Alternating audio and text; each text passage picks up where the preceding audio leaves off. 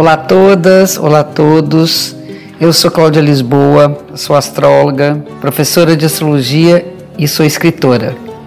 Sejam bem-vindas, sejam bem-vindos ao podcast Astrologia com Cláudia Lisboa, um espaço para a gente falar um pouco mais sobre como a astrologia influencia vários aspectos da nossa vida e para conhecer um pouquinho mais sobre o céu do momento.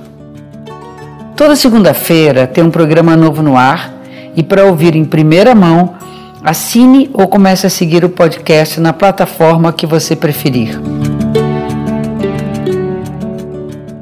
Nesse nosso encontro, nessa conexão toda segunda-feira, para falar sobre o céu que nos acompanha. Eu começo sempre falando da fase da Lua, que nessa semana ela começou como uma fase minguante no domingo, ontem. Então ela vai valer a semana inteira até a próxima fase, que vai ser a fase da lua nova. Feliz ano novo para todos do signo de escorpião que fazem aniversário nessa semana. Que tenham um ano lindo, é o que desejo com muito amor para vocês. E a lua minguante é hora de recolher o time de campo, entrar numa concentração e rever né, o que, que foi ganho, o que, que foi perda, o que, que ficou neutro. E nessa revisão a gente poder recuperar as forças que nós empregamos, válidas ou não, durante o ciclo anterior.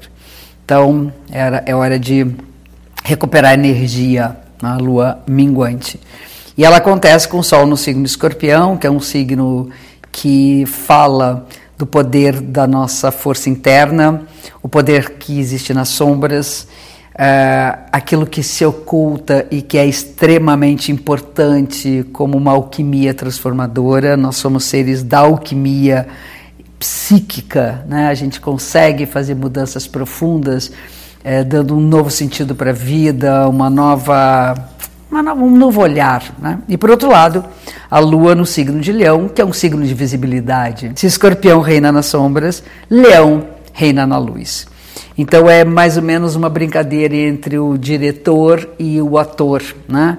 Ele, não, ele não está debaixo dos spots, porém ele aparece com sua força de direção, ao passo que quem está ali né, dando cara tapa, quem está ali na cena é o ator.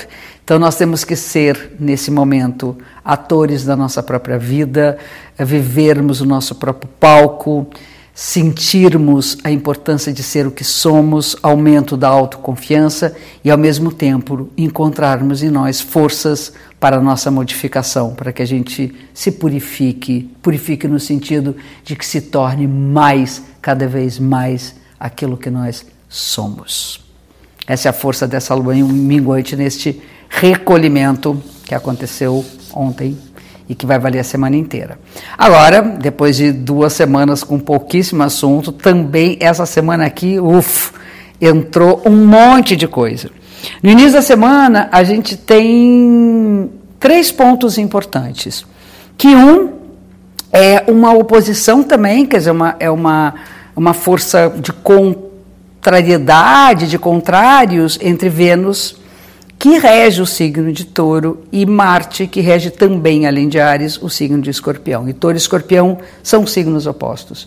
Isso significa que é importante a gente ter carinho, cuidado, saber preservar aquilo que é importante para nós e, ao mesmo tempo, sabermos dispensar o apego, porque com ele a gente fica prisioneiro. Então, a libertação se dá pelo cuidado e pela, pelo desprendimento é uma tendência também a uma empolgação muito rápida, colocar lenha na fogueira e de repente é importante a gente se aquecer com menos fogo, mas não esquecer de se aquecer. Uma boa imagem para esse aspecto é a história de dois porcos espinhos na Sibéria. Eles não podem ficar longe uh, de forma, tão longe de forma a congelarem e nem tão perto para não se machucarem os seus espinhos. Isso vale para sempre nas nossas relações. Mas essa semana, essa é a dica.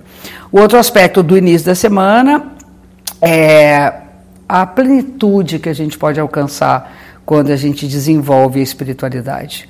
Quando nós vamos mais fundo na compreensão do que é subjetivo em nós, quando nós investimos nas terapias, na busca por um conhecimento mais profundo do que habita na nossa alma, seja porque ferramentas a gente for buscar. E o Mercúrio entra no signo de Escorpião no dia 10, né, no terceiro, no segundo dia, né, logo no início, entra no Escorpião, que significa que comunicar não é só falar pelos cotovelos, mas é prestar atenção na intenção que você coloca nas suas palavras. As palavras podem ser muito curativas, mas elas podem ser muito cruéis também. Então a gente tem que saber eh, da força que se esconde né, abaixo do pico do iceberg. E tem uma coisa muito importante, que é uma conjunção no dia 12 de novembro do Júpiter com Plutão. Isso vai marcar praticamente um momento do ano, que é quando, pela última vez, a gente vai ter um encontro entre dois, esses, são três astros que estão juntos no Capricórnio, a gente vai ter o último encontro de Júpiter com o Plutão. Ele se despede dessa conjunção e aí a partir de dezembro, quando Júpiter e Saturno entrarem em Aquário, nós vamos começar a ter um uma distensão do ano que tem sido muito difícil para nós. Então ali é o último toque, ainda é um momento de muita atenção e a partir dali as coisas vão gradualmente se tornarem um pouco mais leves. E uh, Marte fica direto, não movimento direto, ele estava retrógrado no dia 13 de novembro, significando que as coisas vão andar com mais fluidez, porque não vai precisar revisar cada atitude que a gente está tendo. No final da semana, a gente tem a consciência da força da transformação, como já dito antes, então vai ficar mais intensificado e tem ali uma insatisfação amorosa que é vai quase que na obstinação e tem que ter cuidado com isso. Que a gente vai de cabeça e quando vê a coisa ali deu ruim, né? Então eu acho que é importante a gente saber mudar o que é preciso nas nossas relações, não precipitar atitudes destrutivas. Se não está legal, afaste-se. Lembra a história dos dois porcos espinhos? Afaste-se um pouco para poder refletir, mas não destrua aquilo que pode ainda ser transformado. Mas de qualquer maneira, pode ser que algumas coisas devem, devam ser eliminadas. Eu prefiro começar a pensar no que, que precisa ser eliminado antes de eliminar alguém da nossa vida, ou sermos eliminados por alguém, ok?